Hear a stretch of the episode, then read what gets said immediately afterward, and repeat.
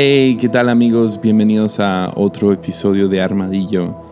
Este es el primer episodio de esta serie llamada El Antirreino. Y, y el primer nombre, el nombre de este primer episodio del Antirreino sería el Evangelio. Entonces, déjales digo de una vez, antes de comenzar, uh, fui invitado a enseñar en nuestro instituto bíblico y casi cada año doy las mismas clases. Hablo acerca de liderazgo y algunas cosas del ministerio, cosas muy prácticas que he estado dando por, no sé, unos tres a cinco años. Algunas de estas clases tienen ya mucho tiempo que, que los he estado desarrollando y manejando y, y, y, sigo, sigo creyendo en cada cosa que enseño. Sin embargo, uh, después de tres a cinco años enseñando la misma cosa, una de estas clases creo que lleva, si no, si no exagero, siete años. y son cosas muy prácticas, básicas, pero hablé con el director de la escuela y le dije, ¿sabes qué? Este año me gustaría cambiar el tema si me dejan. Y me dijo, va, dale, lo que, lo que tú quieras. Entonces empecé a pensar, ¿qué ha sido lo que más, no sé, me, ha movido, me ha cambiado? Y puedo, sin duda, apuntar hacia un tema, y es el del reino de los cielos aquí en la tierra. Uh, esa, esto empezó a mover algo dentro de mí hace dos años, tres años, uh, cuando leí dos, tres libros al respecto.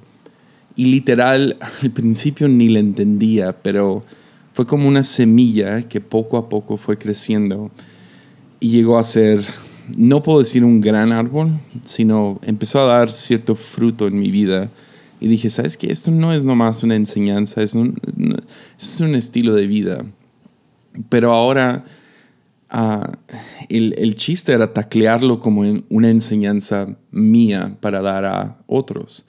Entonces ahí platicando con el, con el director, pastor de, de, nuestro instituto, decidí, ¿sabes qué? Voy a, voy a taclear este tema. Voy a intentar enseñar uh, acerca del reino de Dios. Entonces él dijo, ah, sí, dale. Y tomé las siguientes semanas nomás estudiando y viendo cómo puedo, no sé, darle, no sé, llevar el, el verbo a hacer carne, ¿no? ¿Cómo puedo llevar esta, esta enseñanza o todos estos conceptos y, y poder darlos en una semana? Entonces, di lo que ahorita es la primera semana del reino. Pero antes de poder entrar al reino, tuve que explicar lo que es el antirreino. Y uh, terminé enseñando toda la semana acerca del antirreino. Uh, y les pedí permiso, oigan, déjenme, denme otra semana en el, en el año donde pueda seguir hablando de esto.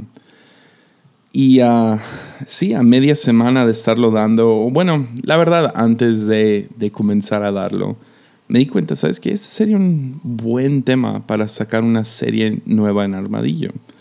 Entonces, uh, esto es, son algunas de las notas y uh, estoy grabando esto antes de la intro o el outro.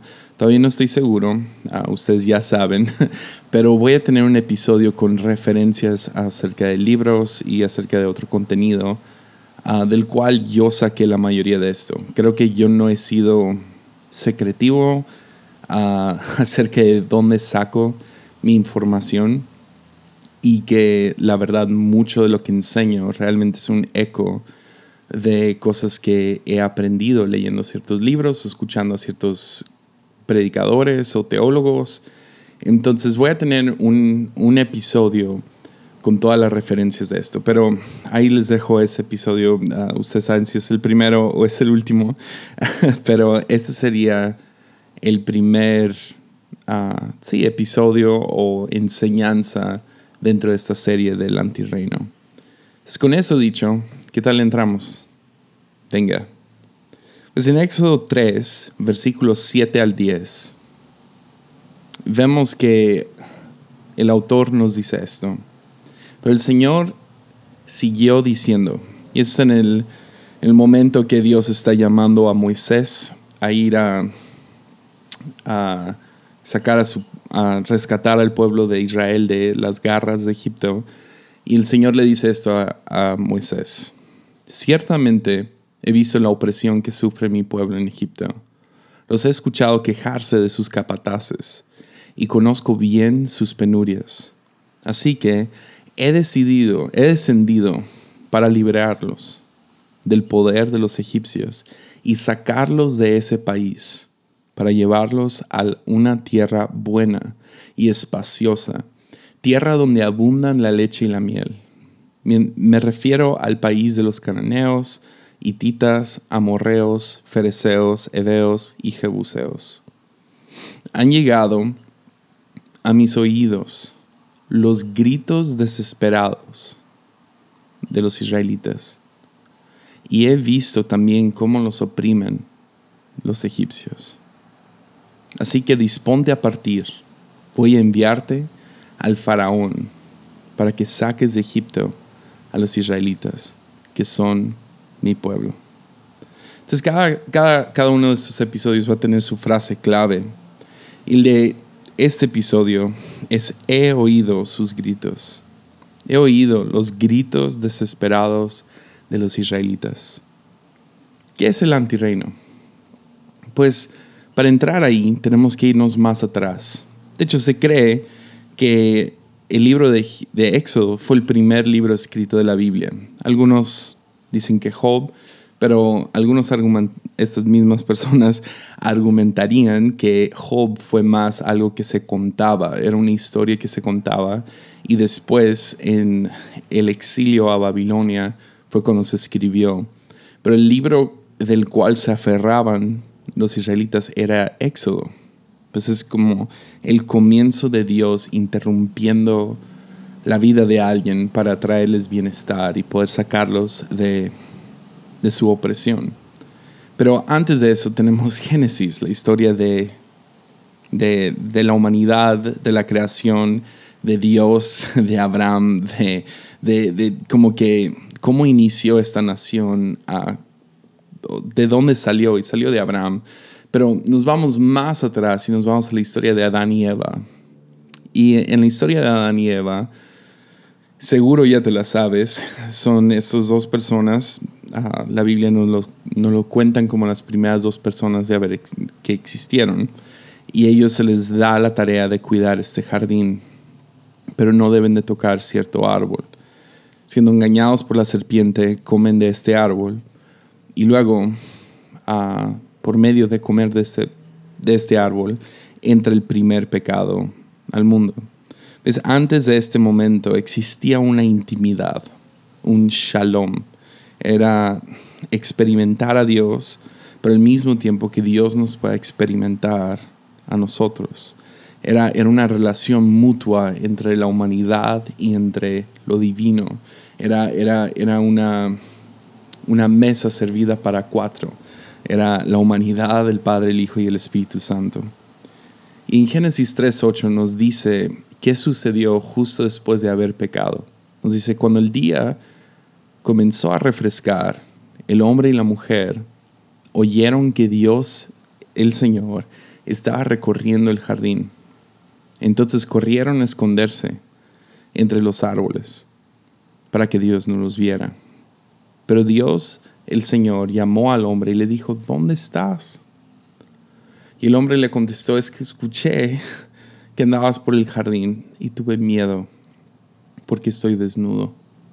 Por eso me escondí. ¿Y quién te ha dicho que estás desnudo? le preguntó Dios. ¿Acaso has comido del fruto del árbol que yo te prohibí comer? ¿Quién te dijo?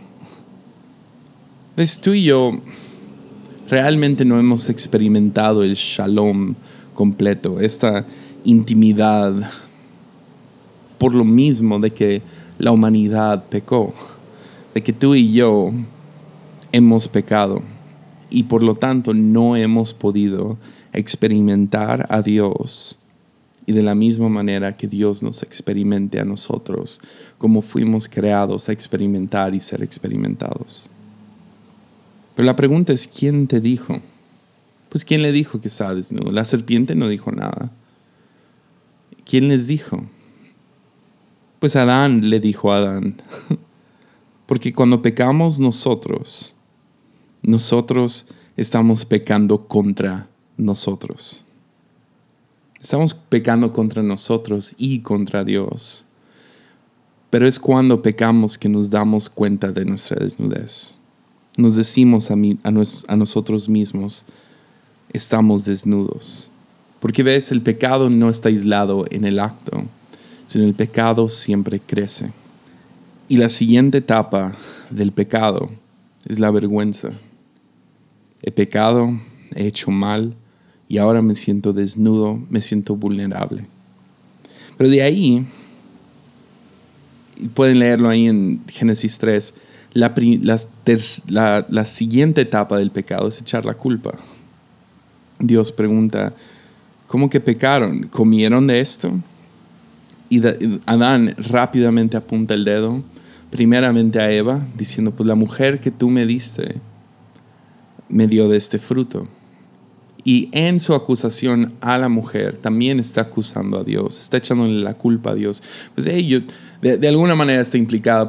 Yo estaba bien, yo solo, todo estaba bien y lo que sea, y yo estaba haciendo mi trabajo, pero esta mujer que tú me diste me engañó, me, me ofreció este fruto. Y luego vemos que la serpiente también culpa, vemos a la mujer que también culpa, y hay nomás culpa, culpa, culpa. Porque el pecado nos separa de Dios, pero también tenemos que entender que el pecado nos separa del prójimo. Entonces, ahí vamos con la etapa. Primero, pecado. Dos, vergüenza. Tres, culpa. Pero ahí no es donde se acaba. Pues la cosa sigue. En Génesis 4 vemos que Adán y Eva dan a luz a dos diferentes hijos. Uno se llama Abel y el otro se llama Caín. Abel desea tener esa intimidad de nuevo con Dios. Ahora están viviendo fuera del jardín. Después vamos a hablar más de eso, pero ahora están viviendo fuera del jardín. Y Abel anhela el shalom, la, intimidad, la experimentar a Dios como lo habían hecho sus padres de manera anterior. Entonces él empieza a adorar a Dios con sus posesiones y sus posesiones son sus animalitos, sus, sus corderos y sus, sus, su rebaño. Y nos dice la, la, Biblia en Génesis 4 que él empezó a ofrecerle a Dios lo mejor, lo primero y lo mejor de su rebaño a, a Dios. Pero de ahí también vemos que Caín, el hermano mayor, el otro hermano, Ah, vemos que ahora él ah, también como que quiere seguir en eso, pero él ofrece lo último. Él ofrece, no sé, ofrece las obras, más o menos. La verdad, Génesis 4 no, no dice exactamente qué fue lo que él ofreció, pero vemos que no fue a la calidad con la cual ofrecía Abel. Entonces Dios mira con agrado las ofrendas que Abel da y ni mira,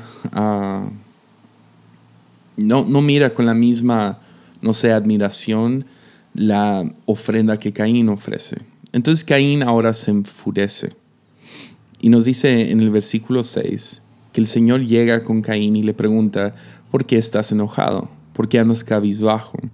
Si hicieras lo bueno, podrías andar con la frente en alto. Pero si haces lo malo, el pecado te acecha como una fiera lista para atraparte. No obstante, tú puedes dominarlo. Caín habló con su hermano Abel, y mientras estaban en el campo, Caín atacó a su hermano y lo mató. Entonces la progresión del pecado no se queda en un acto, el pecado lleva a la vergüenza, la vergüenza lleva a la culpa, y no nomás la culpa sobre nosotros, sino la culpa hacia Dios y la culpa hacia el prójimo. De ahí nace el enojo y del enojo nace la violencia. Porque ves, el pecado siempre va hacia adelante, siempre, eh, después Jesús lo llamaría la levadura del pecado. El pecado crece y crece y crece. Siempre va de lo personal a lo público. Todo lo que está aquí cocinándose o todo lo que trans, no sé, sucede con una pequeña, con un pequeño fruto termina llevando a la muerte o el asesinato de un hermano al otro.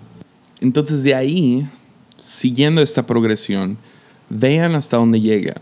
Génesis 11 después nos narra la historia de ahora una ciudad, una ciudad que tiene una visión en común, pero la visión en común es ser igual a Dios. Nos dice Génesis 11, 1 al 4. En ese entonces se hablaba un solo idioma en toda la tierra. Al emigrar al oriente, la gente encontró una llanura en, en la región de Sinar. Ahí se asentaron. Un día se dijeron unos a otros, vamos a hacer ladrillos y, y a coserlos al fuego. Fue así como usaron ladrillos en vez de piedras y asfalto en vez de mezcla. Luego dijeron, construyamos una ciudad con una torre que llegue hasta el cielo. De ese modo nos haremos famosos, evitaremos ser dispersados por toda la tierra. vemos que el pecado ahora se filtra en el sistema mismo. Ah, de aquí vemos que sucede la, la división de idioma que lleva a la separación global. Y ahora vemos que el mundo solo existe con conflicto social. Fronteras, idiomas, división, violencia, y todo esto nace de un, fruto. Porque el pecado va de pecado a la vergüenza, a la culpa, al enojo, a la violencia, va de lo personal a lo público. El pecado se filtra al sistema mismo que lleva una, se cuarte, se, se rompe en pedazos ahora el sistema y de ahí existe separación global y conflicto social. Entonces la primera cosa que tenemos que entender antes de entrar al antirreino es el pecado. El pecado siempre se mueve de lo individuo a la sociedad. Siempre se escala el conflicto entre dos hacia un imperio.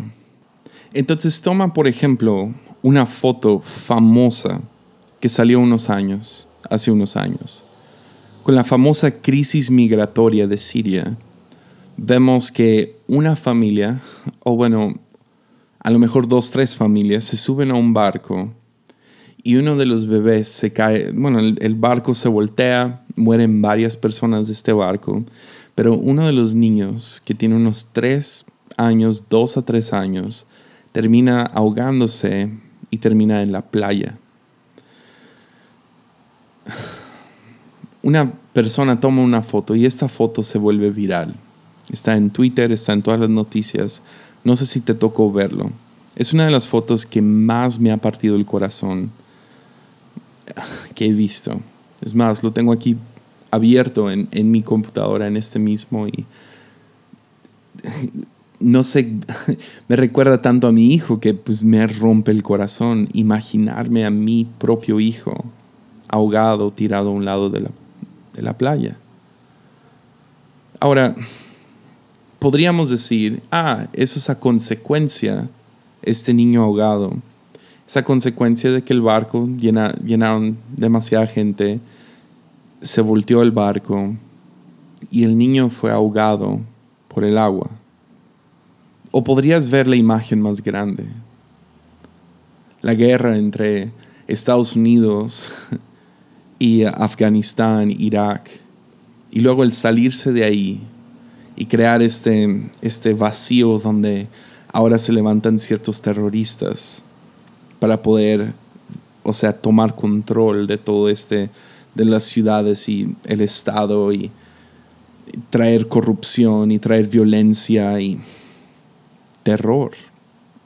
Tan feo se pone el país que gente quiere huir, pero no pueden huir porque existe separación global y ningún país cercano quiere recibir a tantos tanta gente, tantos inmigrantes. Entonces estos inmigrantes no pueden ir por las maneras, no pueden ir a otro país de la manera más segura, sino tienen que escapar a medianoche sin ninguna ayuda. Ya. Y ahora uno de sus hijos muere ahogado. Podrías decir que el agua ahogó a este niño, o podrías decir que el sistema corrupto en el cual vivimos hoy en día ahogó a ese niño. También al mismo tiempo, con todo el, terrorismo sucediendo en Siria, vemos la otra foto de un niño que está traumado en la parte posterior de una ambulancia, con la cara totalmente, o sea, él no está presente, traumado, lleno de polvo porque una bomba explotó en su casa, matando a la mayoría de sus familiares. ¿Ves? Podríamos llamarlo ahogar, o podríamos llamarlo crisis migratoria, o podríamos llamarlo el conflicto entre dos imperios. Vivimos en un mundo que está quebrado, en, una, en un sistema que está infiltrado por el pecado. Pero la cosa no se acaba en no se acaba en la torre de Babel. La historia sigue. Y si sigues leyendo Génesis, vas a llegar al libro de Éxodo. Y el libro de Éxodo comienza con el primer imperio registrado en la Biblia, que es Egipto. En Egipto 1, versículo 6, nos dice que murieron José y sus hermanos y toda aquella generación sin embargo, los israelitas tuvieron muchos hijos, a tal grado se multiplicaron que fueron haciéndose más y más poderosos.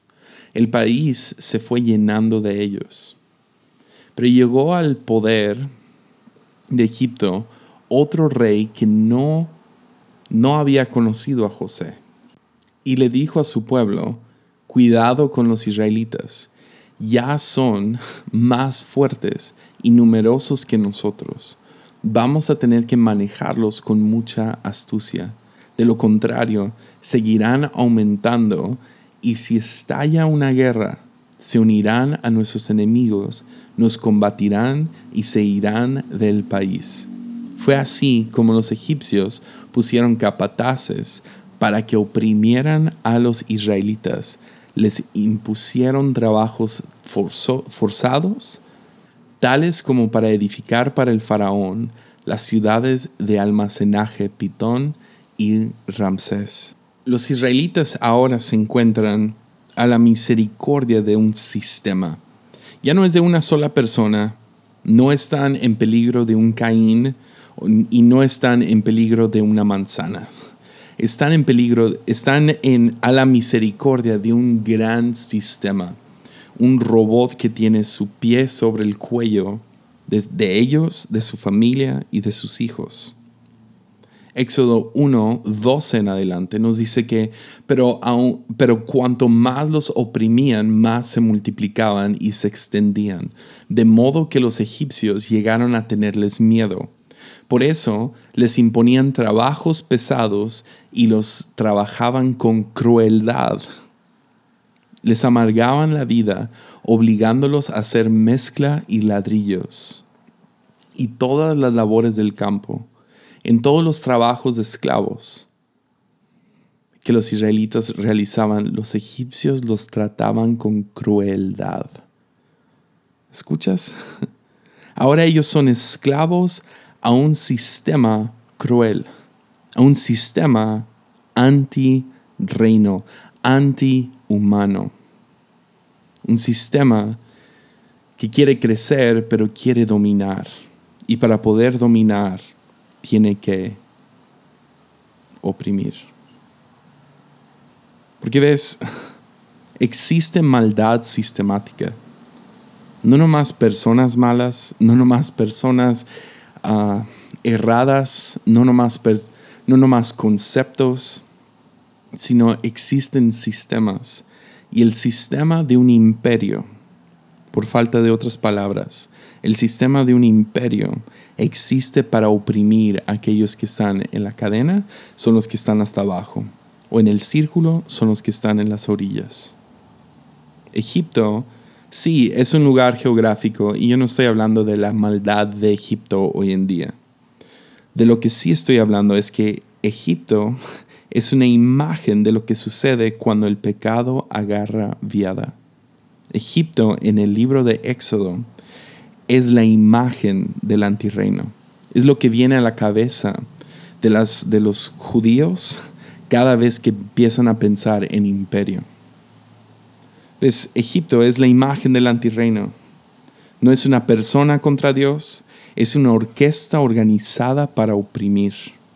Egipto es la imagen de lo que sucede cuando el pecado toma estructura y posee la cultura misma. Egipto es una metáfora para lo que tú y yo vivimos todos los días.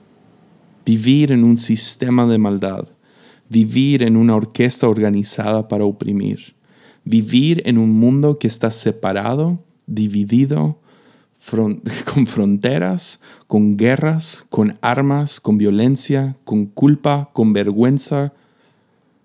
Y todo esto nace del pecado. Les podrías decirlo así.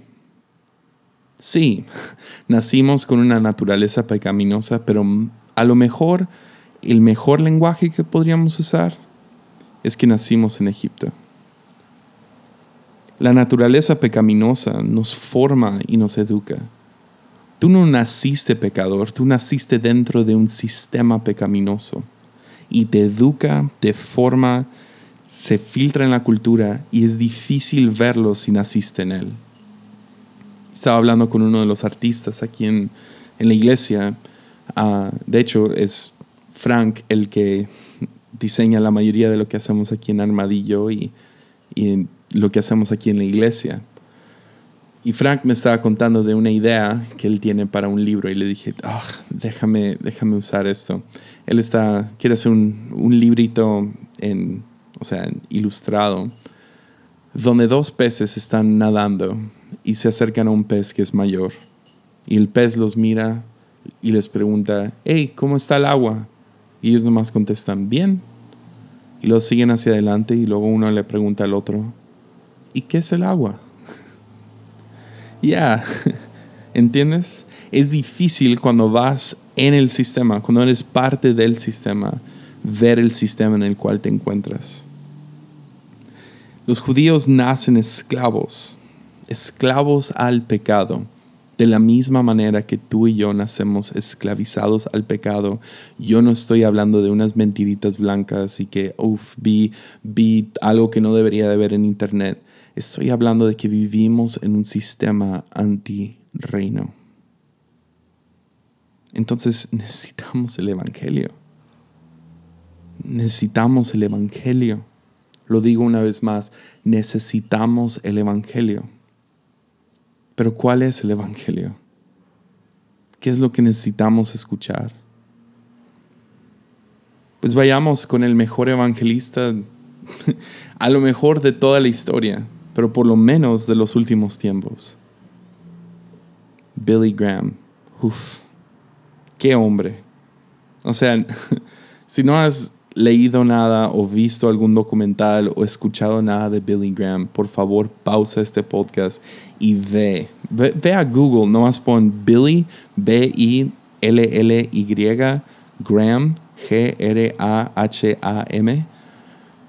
y las puras fotos de él predicándole a un millón de personas te van a volar la cabeza.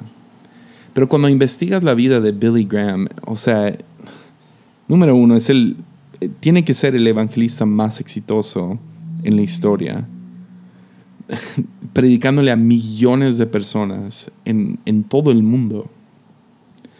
No nomás eso, sino predicó por 60 años.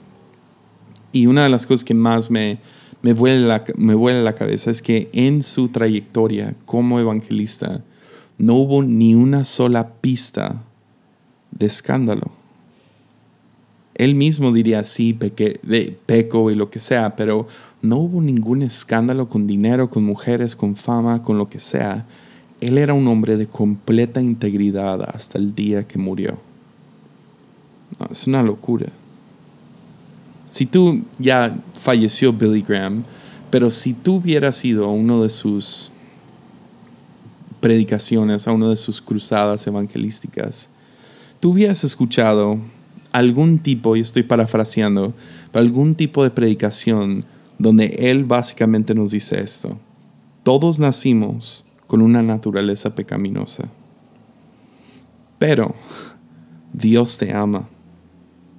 Y en su gracia Dios mandó a Jesús para restaurarnos de vuelta con Él, para que todo lo que se perdió en el jardín, tú el día de hoy, por medio de la gracia de Jesús, la misericordia del Padre, tú puedas conectarte de nuevo y experimentar a Dios y que Dios te experimente a ti. Ya. Eso es bueno. Y espero que tú hayas escuchado eso en algún momento, porque todos necesitamos el Evangelio en alguna manera u otra. Pero el chiste de Billy Graham fue restaurarte a ti como persona, a Juan, a María, a fulano de tal, con Dios. Pero al mismo tiempo, bueno, un poquito antes de Billy Graham, se levantó otro predicador que también predicó el Evangelio. Su nombre era Martin Luther King Jr., Martín Lutero King Jr. Y ahora él, él vio la corrupción en el sistema. Él vio que blancos y negros no podían tomar del mismo, del mismo fuente de agua. No podían usar los mismos baños. Que en los colectivos, en los buses, en los camiones, tenías la área para gente blanca y la área para gente negra. Él no veía niños de color y, y niños blancos jugando juntos. Y vio un sistema de racismo en Estados Unidos y él fue y lo confrontó.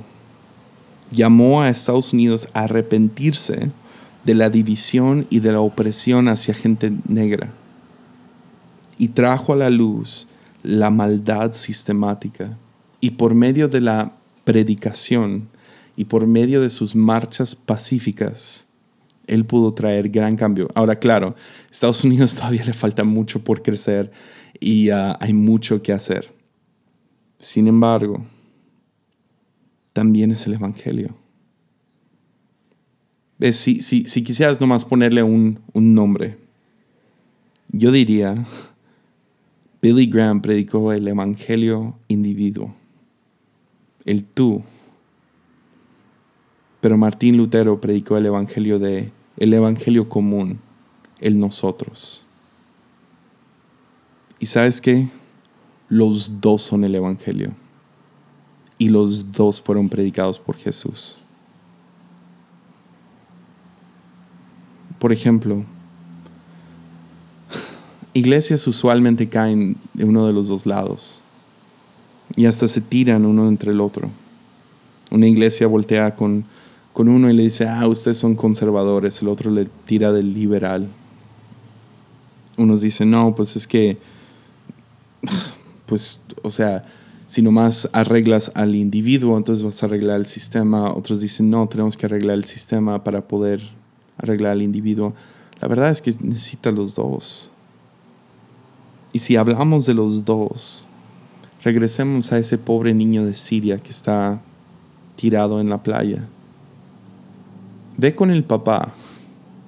Y claro, por un lado puedes decirle, hey, ¿sabes qué es lo que necesitas? Necesitas restaurarte con el Padre y tú puedes a través de Jesús. Sí. Pero por otro lado, eso, ese no es el Evangelio que necesita en este momento. Ve con un niño que tiene el estómago inflamado por parásitos porque toma agua sucia todos los días y dile, tú nomás necesitas a Jesús. No. Necesitamos los dos evangelios. Claro que necesitamos el evangelio individual, pero también necesitamos llamar al arrepentimiento al sistema de maldad en el cual vivimos. O sea, yo me atrevo a decirlo así de fuerte. Darle pan, pan físico, ¿ok? Pan, pan, a alguien que se está muriendo de hambre es igual de evangelístico que predicar de Jesús a alguien. Ya. Porque al final del día, el Evangelio, ¿sabes qué es? Es Dios escuchando los gritos. Los gritos. Los gritos. Servimos a un Dios que escucha los gritos de los oprimidos. Escucha tus gritos individuales cuando tú necesitas un Salvador, alguien que perdone tus pecados. Pero también escucha los gritos de aquellos que están siendo oprimidos. Escucha a los pobres, a los hambrientos, a los que pasan por injusticia y corrupción, a los que están atrapados bajo la gran bota del antirreino, aquellos que no pueden conseguir su medicina, aquellos que el gobierno no escucha. Ya. Porque ves, Dios siempre escucha el clamor, escucha tu clamor. Pero también me atrevo a decir esto. Cuando tú escuchas el clamor, tú estás con Dios. Entonces es hora de predicar el Evangelio y vivir el Evangelio. Porque vivimos en un sistema de maldad. Vivimos bajo la opresión de Egipto. Y eso es, global. El pecado ha dominado la cultura, ha dominado la mente del gobierno. Y necesitamos a gente que levante su voz Necesitamos a gente que vaya y dé de pan al que está hambriento. Y como creyentes, si tú eres parte del reino, tu, tu mensaje no puede ser nomás, hey, confiesa tus pecados y recibe a Cristo en tu corazón. No estoy minimizando eso. Sin embargo, solo es la mitad del Evangelio. Necesitamos los dos. Necesitamos aquellos que van y practican justicia social, pero junto con Cristo. Ya. Ya. Entonces necesitamos el Evangelio. Ya. Ánimo.